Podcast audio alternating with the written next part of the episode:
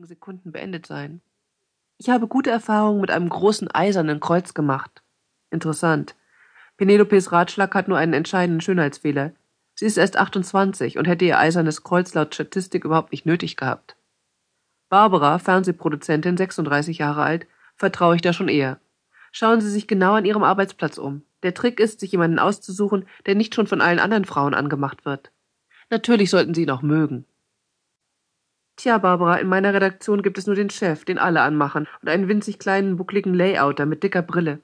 Ich mag ihn, keine Frage, aber ich bin drei Jahre jünger als Sie, liebe Barbara, und habe das noch nicht nötig. Judy dagegen, Steuerberaterin, ist genau in meinem Alter, 33. Sie schreibt, ich habe Männer häufig in Kaufhäusern kennengelernt.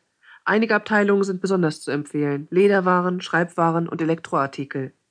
Kommen Sie nicht auf die Idee, sich in der Herrenkonfektion auf die Lauer zu legen. Jeder Mann wird annehmen, Sie suchen ein Hemd für Ihren Freund. Dasselbe gilt für Damenunterwäsche. Haushaltswaren sind gut, Männer sind da so hilflos. Es macht mich etwas skeptisch, dass sie schreibt, sie habe häufig Männer auf diese Art und Weise kennengelernt. Wie groß war da der Ausschuss? Aber ihr Rat scheint mir einen Versuch wert. Vier Tage lang war ich jetzt jeden Tag nach der Arbeit bei Macy's. Aber in all den von Judy so warm empfohlenen Abteilungen habe ich keinen einzigen Mann entdecken können, nur Frauen. Ich habe den Verdacht, sie sind alle aus demselben Grund hier wie ich. Wir umschleichen uns wie Katzen, beobachten uns, wie wir Brieftaschen und Koffer befühlen, Mixer und Toaster ausprobieren, uns stundenlang Schreibmaschinen vorführen lassen. Fast nie etwas kaufen und wenn, dann nur zur Tarnung. Unruhig flattern unsere Blicke über die Regale, wir mustern uns feindselig und versuchen gegenseitig unser Alter zu schätzen wie weit über dreißig. Aber heute bei Bloomingdales, vielleicht stand mein Horoskop günstig, war ich plötzlich ganz allein in der Lederwarenabteilung und ein Mann um die vierzig tauchte hinter einem Schweinslederkoffer auf wie ein Deus ex machina. Ein Mann mit dichtem hellbraunem Haar, gut aussehend. Vielleicht eine Spur zu seriös für meinen Geschmack, aber ich kann mir solche Mäkeleien ja nicht mehr leisten in meinem Alter. Er stand also vor den Koffern, ließ sie auf und zuschnappen, ich robbte mich langsam und so unauffällig wie möglich über die Portemonnaies und die Damenhandtaschen näher, bis ich fast direkt neben ihm stand, da hörte ich ihn zum Verkäufer sagen, er suche einen möglichst eleganten Flugkoffer. Er sei geschäftlich sehr viel unterwegs und müsse meist direkt vom Flughafen in eine Sitzung. Mir sank augenblicklich das Herz. Was nützt mir ein Mann, in dessen Jackentasche ich unweigerlich irgendwann die Telefonnummer von Monique aus Paris oder Gabi aus Stuttgart finde? Ich habe mir stattdessen die neue Folge von Wie aufgeweckte Kosmo-Mädchen einen Mann kennenlernen gekauft. Heute schreibt Susanne, Zahnarzthelferin 35, mein Ex-Mann mochte keine Hunde, also haben wir uns ein Kaninchen angeschafft. Als wir uns scheiden ließen, bekam ich das Sorgerecht für das Kaninchen. Ich nehme es jetzt immer mit, wenn ich mit dem Zug nach Connecticut fahre. Jede Menge interessante Männer haben sich schon neben mich gesetzt, um das Kaninchen zu streicheln. Ich sehne mich plötzlich heftig nach einem kleinen schwarzen Kaninchen mit weißen Ohren, aber meine Eltern wohnen in Wuppertal und nicht in Connecticut. Wohin sollte ich denn fahren mit meinem Kaninchen? Ich sehe mich schon einsam und verlassen in New Haven nachts am Bahnhof stehen, der letzte Zug nach New York ist bereits abgefahren und weit und breit kein interessanter Mann in Sicht, der mein Kaninchen streicheln will. Neuerdings habe ich Tagträume.